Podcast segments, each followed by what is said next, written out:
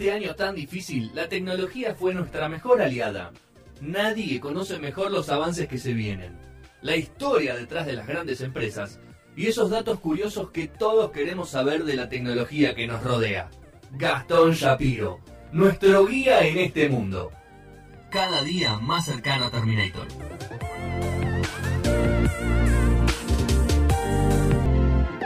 Bueno, vamos a hablar de tecnología. Vamos. Vamos a hablar de hackeos. ¿Qué es un hackeo? Sí, ¿qué es un hackeo? ¿Cómo empezaron? ¿Y por qué vamos a hablar de A mi hackeos? abuela le hackearon la cuenta, ¿viste? te dicen. Es la bueno, un clásico, ¿no? Un clásico, che, la O contraseña. o los de bitcoins que dice- lo, lo, lo venden de criptomonedas, no, me hackearon. Ey, no, no encuentro, no encuentro mis criptos, no, no me acuerdo la contraseña, compraron cosas en mi nombre. Me escapé vendieron- del país con toda la guita, pero me hackearon por eso. ¿no? Claro, vendieron mi- mis cuentas, mis datos. Bueno, eso pasó todo el tiempo y va a seguir pasando. ¿Sí? Pero ¿por qué hablamos de esto? ¿O a razón de qué viene esto? La semana pasada, Colonial Pipeline, ¿sí? una empresa gigantesca en Estados Unidos, sufrió el hackeo por parte de un grupo de hackers, ¿sí? que se denomina o se llama Dark Side, un grupo de ransomware. Son como para grupos paramilitares, ¿no? Los, los hackers. Para- es que para mí nosotros tenemos la idea o la imagen de que son todos tipo encapuchados, Sí, yo. que están con armas, Y, para mí están, en lo- están, están tres en un dos ambientes. En OJ, en en OJ, Están en cualquiera, sí. ¿viste? Con un ventilador y Con se- una y- pipa de agua fumando. Claro, y hacen Con las cualquiera. de Diego, con las hojotas de Diego, olvídate. Tal cual. ¿Y qué es lo que hicieron estos pibes? Eh, hackearon una de las compañías más grandes o uno de los oleoductos más grandes de Estados Unidos que eh, tiene o proporciona gasolina a más de 50 millones de usuarios, entre ellos eh, varios aeropuertos internacionales. ¿Sí? Toda la costa este de Estados Unidos, o gran parte de la costa este de Estados Unidos, durante el transcurso de esta semana, se fue quedando sin nafta. ¿Sí?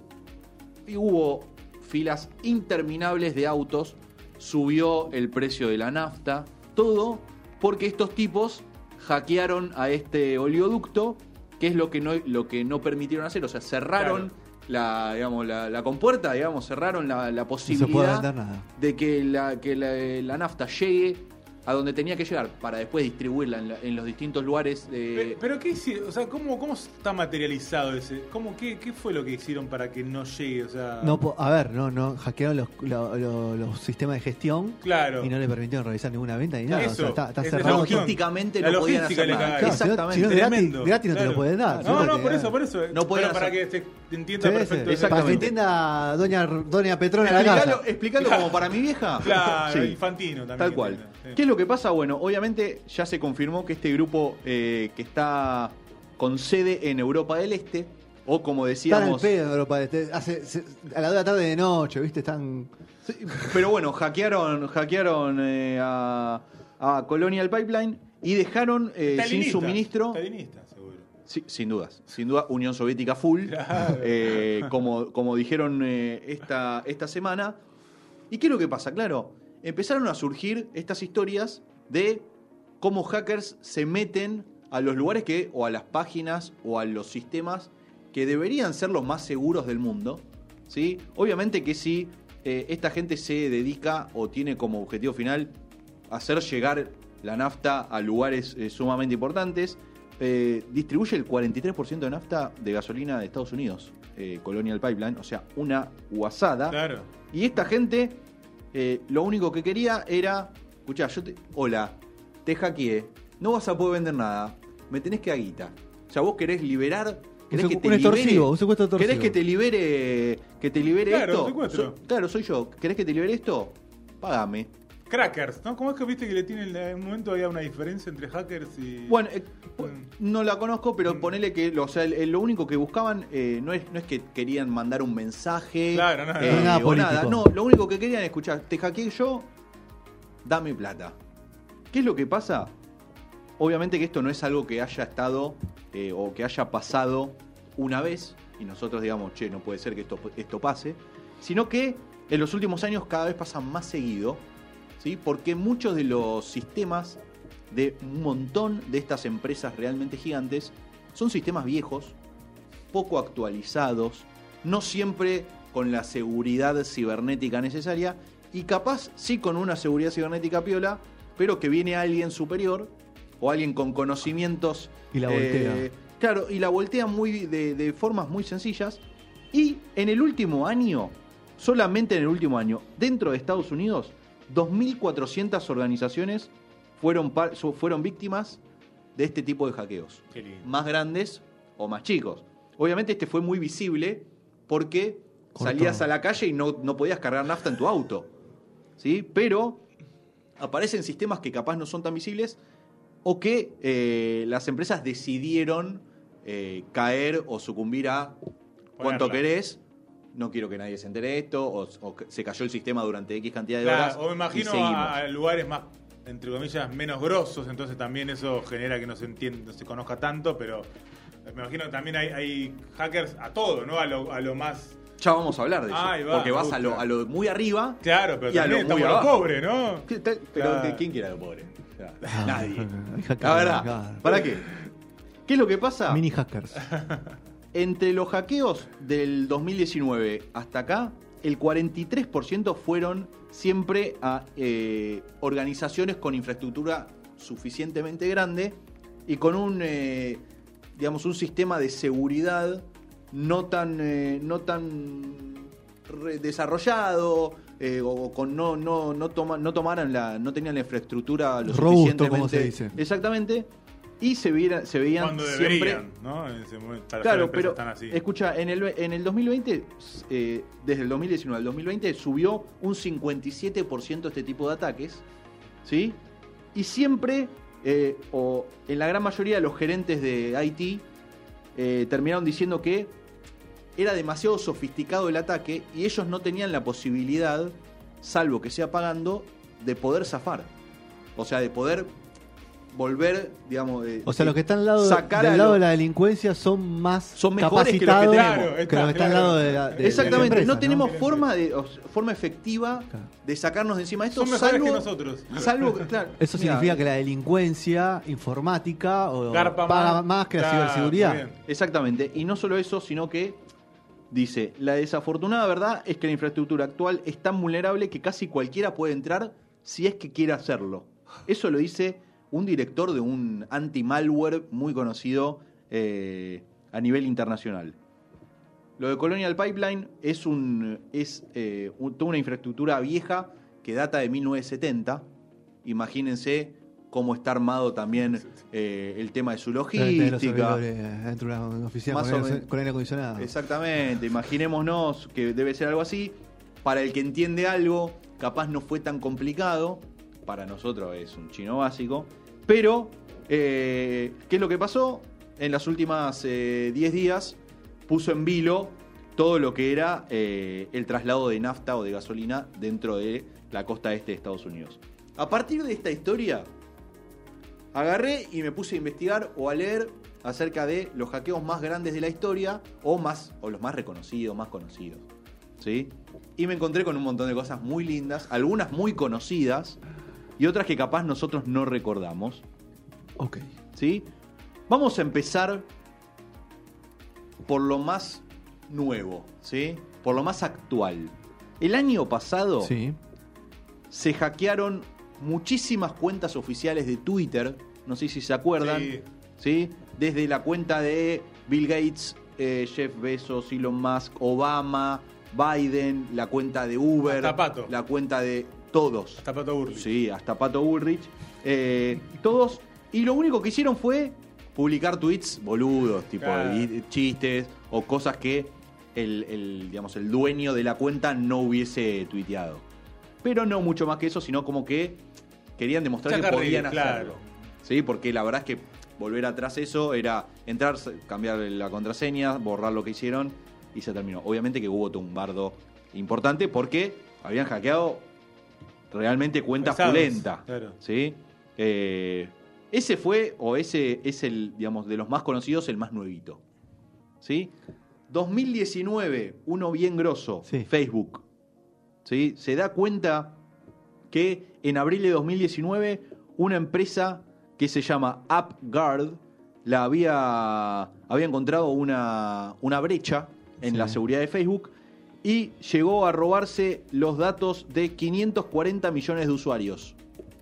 540 millones de usuarios. Una barbaridad. ¿Entramos ahí no? ¿Entramos nosotros en esa? Hay, páginas web para fijarse si está tu, tu información publicada. Ah, mira. Y a partir de eso también se Yo dio... no estoy, ¿eh? Me, ya me fijé. Bien. A partir de, de este robo o de que aparecieron estos robos de, de datos, eh, se empiezan a dar cuenta de que Facebook tiene mucho más datos de los que creemos. ¿Sí? Porque, Ah. escuchá, robaron los datos, pero no robaron tu nombre y tu mail. El teléfono. No, se dieron no. cuenta que tienen de todo. Claro. No, tienen por dónde vas, qué es lo que Ah, haces. bueno, bueno, sí, todo los tienen. gustos, todo, Tienen obvio. todo, una locura. Pero O tiene sea- tu número de teléfono. Ah, bueno, ni hablar. Eh, pero eso es una boludez, lo tiene cualquiera. Yo te estoy hablando de que Tienen... tienen... Te cualquier boludo. Claro, Ah, tienen un montón... acá en este momento ahora. Saben todo, olvídate, saben todo. Entonces, se- obviamente que se dieron cuenta que eh, páginas como Facebook recaban una información realmente muy sensible. ¿sí? O sea, no solo fue algo malo eh, para Facebook, sino como que saltó la ficha de otras Bueno, cosas. ¿no? La, respuesta de Apple. Lo de hoy, lo, lo de WhatsApp, que hay que aceptar las condiciones de WhatsApp. Claro. Pero estamos hablando dos, hace dos años. Por eso, bueno, pero. Es como que todo va Salió subiendo. publicado hace poquito. Claro. lo- lo- los datos. Eh, son todo reacciones, contracciones que. Y la gente, yo creo que es lo que hablamos hace ya un par de semanas. Está medio talibán Facebook últimamente. No, y cada vez se- la gente se va dando más cuenta de.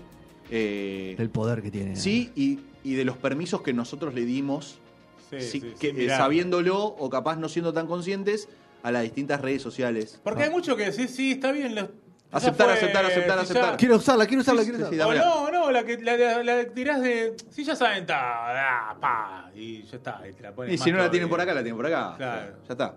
Se, lo- se lo Es facilita. como que te rendís a eso, ¿no? Y En se lo cierta facilite. forma. En esta creo que entraste vos, ¿eh, Sergio? Upa, A ver. a ver. 2015, el caso de Ashley Madison. ¿Qué es lo que pasa?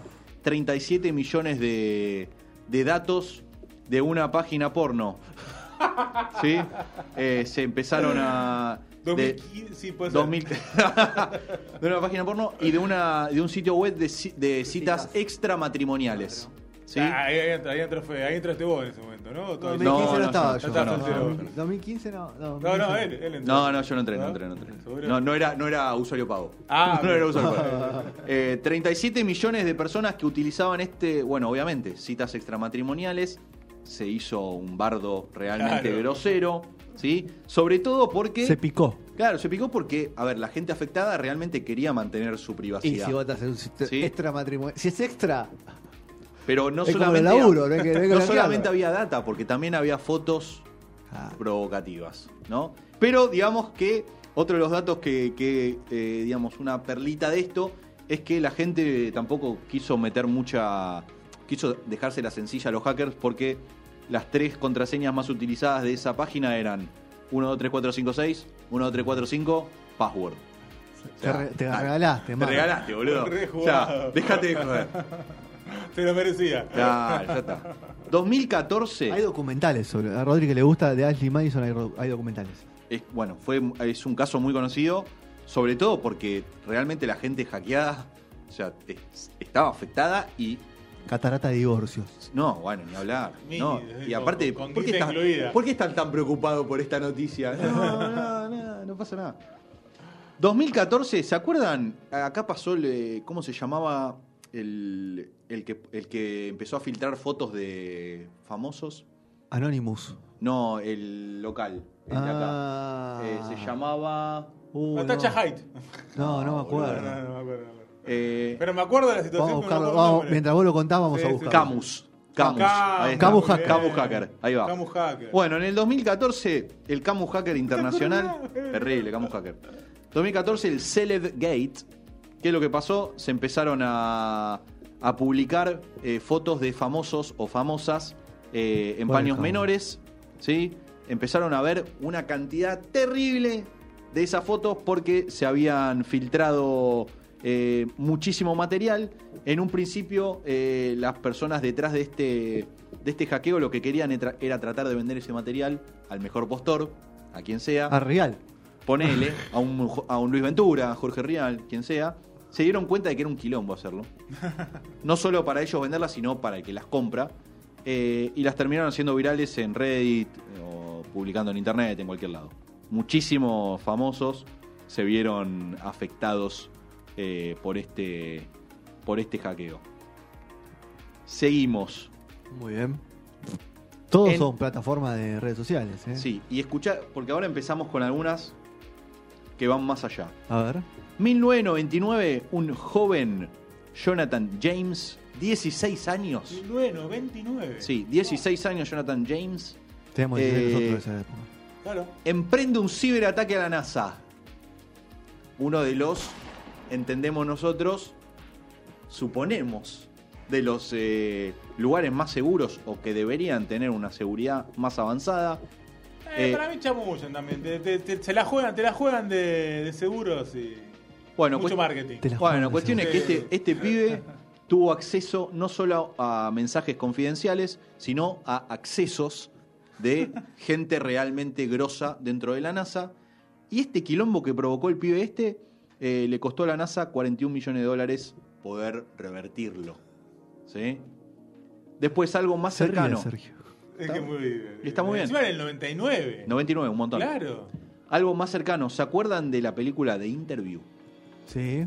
en la que le hacen una burla a, a Kim Jong-un. Eh, Una película que iba a salir, que al final no, las, no, no, no la querían hacer salir de- porque era un quilombo, qué sé yo. Se dice, se dice que Corea del Norte mandó a hacer un ciberataque a la gente de Sony Pictures. ¿sí? Eh, un ataque que provoca daños en material que tenían ellos en más de 100 teras de datos, una barbaridad que le costó a Sony 100 millones de dólares. Se dice que atrás de este ataque estuvo Corea del Norte a razón de esta película que medio que los boludeaba y los dejaba, los dejaba mal parados. Una contra. Bien, bien, bien, bien, bien, bien equipado con No, él. lo- no lo sabemos, no lo sabemos. Pero Eso se dijo- dice. dijo creer. No se Sí, sabe elegimos nada, creer. eh, Y bueno. porque no, na- viste que muchas de estas cosas no están confirmadas. Nadie dice. Y de Corea del. Norte no hay confirmado nada. Nadie asume ni, ni el ataque ni la derrota, ¿no? No sabemos si existe nadie- realmente Corea del No Norte. ¿Alguien lo vio? ¿Alguien lo vio? Nadie lo vio. Aparece. Lenny Rodman, yo le No, creo a Rodman. Aparece Anonymous, conocido por todos, en el 2012. El que tiene eh, la máscara de venganza para la gente que no lo vio. De Ah. Vendetta, exactamente. Eh, ¿Qué es lo que pasa? Eh, en el 2012 el FBI quiere dar de baja la plataforma Mega Upload, ¿sí? Ah, una de las más de las más conocidas Sigue- en sigue cuanto existiendo todavía. Claro, dice que por sí, por derechos de autor tenía que cerrarse. Como la gente de Anonymous dice, "No, me parece que está cerrando el FBI, que no que no es por acá." Hacen un ataque al FBI, a la página del acuerdo. FBI, al Departamento de Justicia de Estados Unidos y a Universal Music, que era la que creía que estaba lo que se afectada. quejaba, lo que se quejaba. Y eh, hicieron todo un bardo terrible. La página de Universal la destruyeron tanto que la tuvieron que dar de baja y hacer de nuevo. Ah, y se una web, ¿eh? No tenía. No la rompan. Y eso. aparte, la de Sony Music. O sea, no, la, la de, no sé. Igual esas empresas tienen, ma- tienen cosas muy chotas, ¿viste? Tienen web medio de. Sí, son, son- presentaciones sí, nada más. eh, puede No ser. tienen nada subido, ¿viste? Y, Y- ese para esto. Al Ah, mismo esta plata. tiempo, no, no solo contentos con eso, sino que filtraron los datos del director del FBI, Robert Mueller, como para una patillita. Escuchá, no solo te rompo las bolas en, en, en, en Sino que te todo, rompo en tu todo. cosa, sino que encima, ah, este es el capo, vive acá, este es su teléfono, lo que hace con todo, bueno, nosotros lo hacemos con él. Se la devolvieron después de Me Habló, la metieron en cana, ¿no? Pero bueno, Sí, se la devolvieron. Eh, ponele. En el bueno. 2014, eBay, eh, que en ese momento seguía existiendo, eh, tuvo uno de los ciberataques más grandes de la historia. Eh, 145 millones de usuarios también vier- se vieron afectados por esto. Y no solo con datos eh, personales, sino también con cuentas bancarias y PayPal, algo que termina siendo mucho más eh, grosero. Tendríamos que ir contra Mercado Libre, ¿no? Voltearlo así de una. Y podemos. Y, y nos juntamos y lo hacemos. Noviembre de 2010, lo de. Wikileaks, Claro, bueno. conocido por todos, no hace falta que diga nada. Un montón de, bueno, Jul- eh, Julian Assange atrás de, que la está de pasando este- bastante mal. Sí, bueno, pero digamos que estuvo detrás de... Otro se la devolvieron, ¿no? Claro, estuvo detrás de, Con de uno de, de uno de los robos o uno de los de las filtradas más grandes de, de documentos eh, del gobierno estadounidense. En el 2011, eh, Sony PlayStation afectaron en el 2011 eh, a las 77 millones de personas que tenían cuenta de PlayStation Plus. ¿sí? Todos los datos de, esa cuen- de esas cuentas se vieron afectadas y el servicio estuvo dado de baja por dos semanas. Una barbaridad. Y así podemos seguir. Dos porque semanas hay sin. PlayStation, boludo. No, dos semanas sin PlayStation Plus. Un, es montón. rompe todo. Y uno de los más conocidos, y eh, ya eh, como para redondear, porque esto seguramente se lo acuerdan, esto es lo que tuvo que ver con las elecciones de Estados Unidos en el 2015, ¿sí? de cómo Facebook, eh, o se- por error, entre comillas, eh, dejó expuestos eh, a casi 190 millones de votantes estadounidenses, que es el 60% de la población que vota en Estados Unidos. Cambridge Analytica. Ca- Exactamente. Eh, ¿Y qué es lo que pasó en ese, en ese caso? En vez de filtrar eh, data, digamos, personal, qué sé yo, lo que hacían era eh, filtrar, aparte de eso, datos que tenían que ver con las cosas que le gustaban, afiliaciones a partidos políticos en particular, eh, religión, posición ante algunos temas en particular, para mostrarles Le dio, le dio el manual de usuario. Exactamente, escuchá, si vos querés llegarle a esta gente, Ay. le tenés que hablar por acá. Le querés llegar a esta gente, le tenés que contar algo Tremendo, Ahí va. tremendo, ¿Sí? tremendo. Eso fue un terrible Apeló, quilombo. apeló. Sí, Hay bueno. una película de Cambridge Analytica, pero con lo aplicado al Brexit, ¿la vieron? Yo la vi, me parece. sí, sí, sí, la que vos decís, sí, Brexit se llama. Sí. Estaba en HBO en su momento, no sé ahora en qué. Tremendo. Peliculón. ¿Qué es lo que pasa? Bueno, obviamente que Facebook eh, con todo este tema queda súper expuesto, sumado a lo que ya veníamos contando, de qué son los datos que tienen de cada uno de nosotros. En ese caso... Lo que valen los datos. Ese- claro, en ese caso se dieron cuenta de que hicieron ganar, o se cree, que hicieron ganar, o por lo menos eh, mover la balanza en cuanto a las elecciones de Estados Unidos eh, que se hicieron en el 2016, eh, y se creó todo un precedente en cuanto a los datos personales que cada uno le brinda a las distintas redes sociales eh, y cómo utilizan esos datos personales tanto para vendernos eh, nada Una mesa. lo que sí, sí, Una ¿sí? mesa o una ideología o una ideología. Eh, y así la verdad es que podemos seguir porque eh, la cantidad de hackeos gigantescos y desde lo más bajo hasta lo Claro, más alto ese es el tema. eh, son increíbles. Y vuelvo a lo, digamos, a la frase con la que empezamos.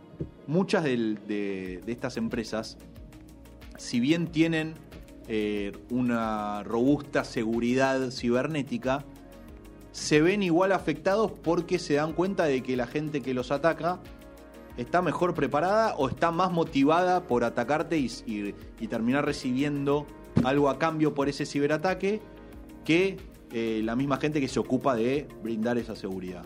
Entonces, ¿estamos seguros en el mundo cibernético? Ni en pedo. Si estamos todos un poquito expuestos, me parece. Igual está buena, es para, para- no sé si para analizar o para investigar, pero esa dicotomía entre, entre el, el hacker o el que defiende, digamos, ¿por qué se da que siempre está más preparado el hacker de hecho, el que, que el propio defensor? en general los que def- los que hacen seguridad informática, Claro. obviamente, a ver, está mal, mal dicho hacker, ¿no? Eran Pero- los hackers cooptados. ahora Claro, son, son los que encuentran los errores y te dicen, che, escuchá, yo encontré esto. Claro. Hay gente que se dedica a eso, a encontrar brechas de seguridad. Su laburo es literalmente tratar de, de meterse en lugares y encontrar esas brechas de seguridad para que la seguridad sea cada vez mejor. Claro. Pero hay gente que no está tan bien intencionada Es, y bueno, que aprovecha esas brechas. y le dice un amigo, mirá lo que encontré, andá vos por acá. Sí, sí, o, che, me parece que es por acá, ¿eh? A ver, che, ahora no tenés nafta por los próximos 10 días, pa. ¿Qué? A ver qué hacemos al respecto. ¿Cómo nos movemos? Claro, No. ¿qué, qué tenemos que hacer?